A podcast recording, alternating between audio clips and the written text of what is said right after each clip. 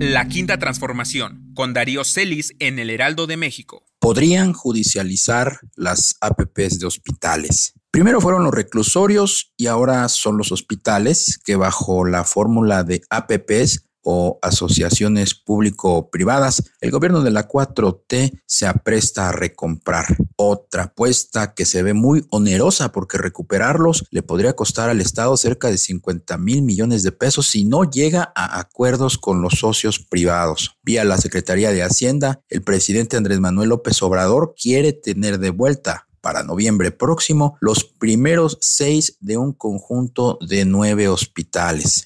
Estamos hablando del Hospital General de Tapachula, el Hospital General Bahía de Banderas, la Clínica Hospital de Mérida, el Hospital General de Tepic, Hospital General de la Ciudad de México y el Hospital General de Villahermosa. Los dos primeros son del Seguro Social, que dije Zoe Robledo, y fueron concesionados a Prodemex, el grupo de Olegario Vázquez Aldir. El tercero, el cuarto y el quinto son del ISTE, que maneja Pedro Centeno y están en sociedad con GIA de Hipólito Gerard, Invex de Juan Guichard y la española SACIR de Manuel Manrique. Y el sexto también pertenece al ISTE y también lo opera Prodemex. También apunte otros tres hospitales que están contratados bajo PPS o proyectos de prestación de servicio. Se trata del Hospital de Alta Especialidad de Ciudad Victoria, asignado a Óscar Julio Quirós el Hospital Regional de Alta Especialidad del Bajío, concesionado a la española Acciona de José Manuel Entre Canales, y el Hospital de Alta Especialidad de Iztapaluca, entregado también a GIA. Desde hace varias semanas, los representantes de esas empresas han sostenido reuniones con funcionarios de la dependencia cabeza Rogelio Ramírez de la O. Quien lleva directamente las gestiones es Miguel Siliceo, titular de la unidad de inversiones. Las pláticas están tornando ríspidas porque quieren pagarles abajo del valor que el actual contrato establece. Originalmente se puso en la mesa que el gobierno asumiera las deudas de los hospitales, pagara el capital aportado por cada grupo privado, liquidara también la contraprestación no devengada y, además, reconociera la tasa interna de retorno. Sin embargo, algunos de estos factores se están revisando y ajustando a la baja, tal grado que Hacienda sacó una cuenta alegre de aproximadamente 25 mil millones de pesos como costo de la recompra. Un tema crítico son las estimaciones de los flujos futuros que dejarán de percibir los privados. Algunos de los concesionarios dejaron entrever a los funcionarios de Hacienda que judicializarían sus contratos lo que habla pues de un rechazo al esquema financiero propuesto, el monto a liquidarles y la seguridad de que ganarían si llevan la disputa a tribunales.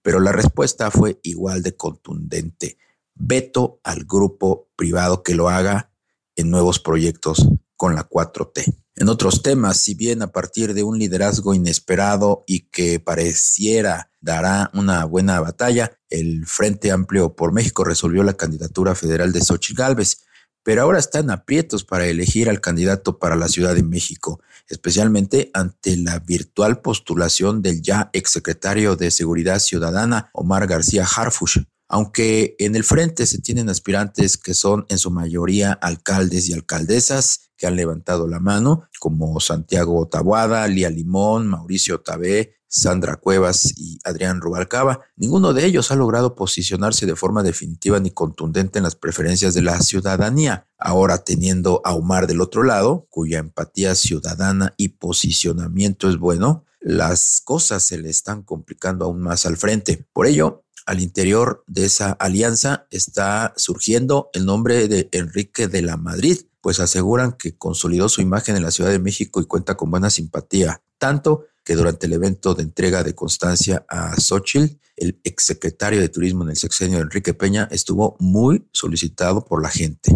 A tecnologías relacionadas con energía y servicios especializados, 13, de Ricardo Silva, se le siguen derrumbando su estrategia de cobrarle a Pemex cantidades millonarias por un servicio que no presta. Primero, la petrolera que dirige Octavio Romero consignó en un juzgado local de la Ciudad de México las cantidades que le ha estado requiriendo la juez séptimo de distrito en materia civil, Concepción Martín Argumosa. Esto a efecto de que se lleve otro juicio porque la empresa se niega a darle un peso a quien no le presta servicio alguno Y segundo, la semana pasada, el cuarto tribunal colegiado en materia civil de la Ciudad de México resolvió que la orden por la cual 13 había salido de la quiebra, pues es ilegal y tenía que revocarse. Con lo anterior, como ya anticipamos aquí, 13 se enfila a una estrepitosa quiebra en la que todos sus requerimientos a Pemex quedarán sin efectos y con ello los sueños de Silva de volverse millonario por no hacer nada. El proceso de transición en el Estado de México va viento en popa y más para el senador y autodenominado gobernador legítimo, Higinio Martínez,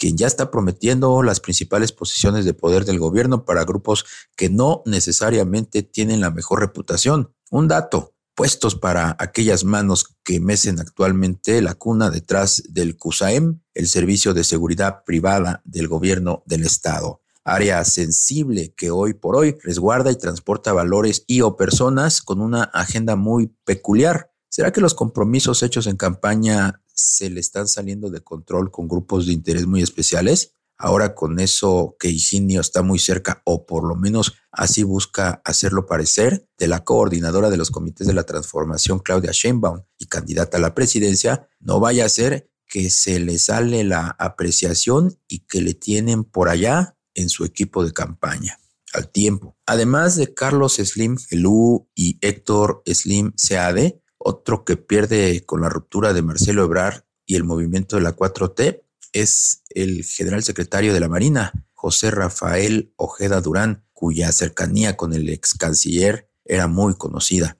También en el sector empresarial se preguntan si conviene apostar a la nueva aventura política que hoy emprenderá Ebrard. Muchos de los inversionistas que fueron convencidos por su principal operadora, Marta Delgado, de sumarse a su proyecto, expresan sus dudas sobre la capacidad de su coordinadora de campaña de llevar adelante la estrategia, dada su escasa experiencia en los rudos asuntos electorales.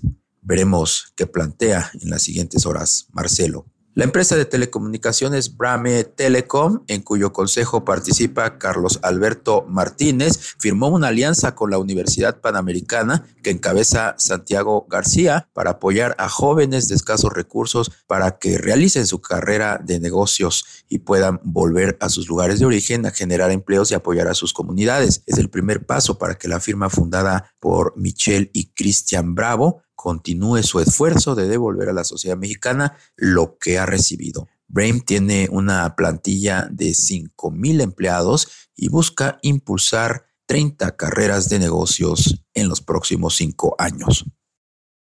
La Quinta Transformación es una columna de Darío Celis en el Heraldo de México. Encuéntrala en nuestro sitio web y síguenos en redes sociales.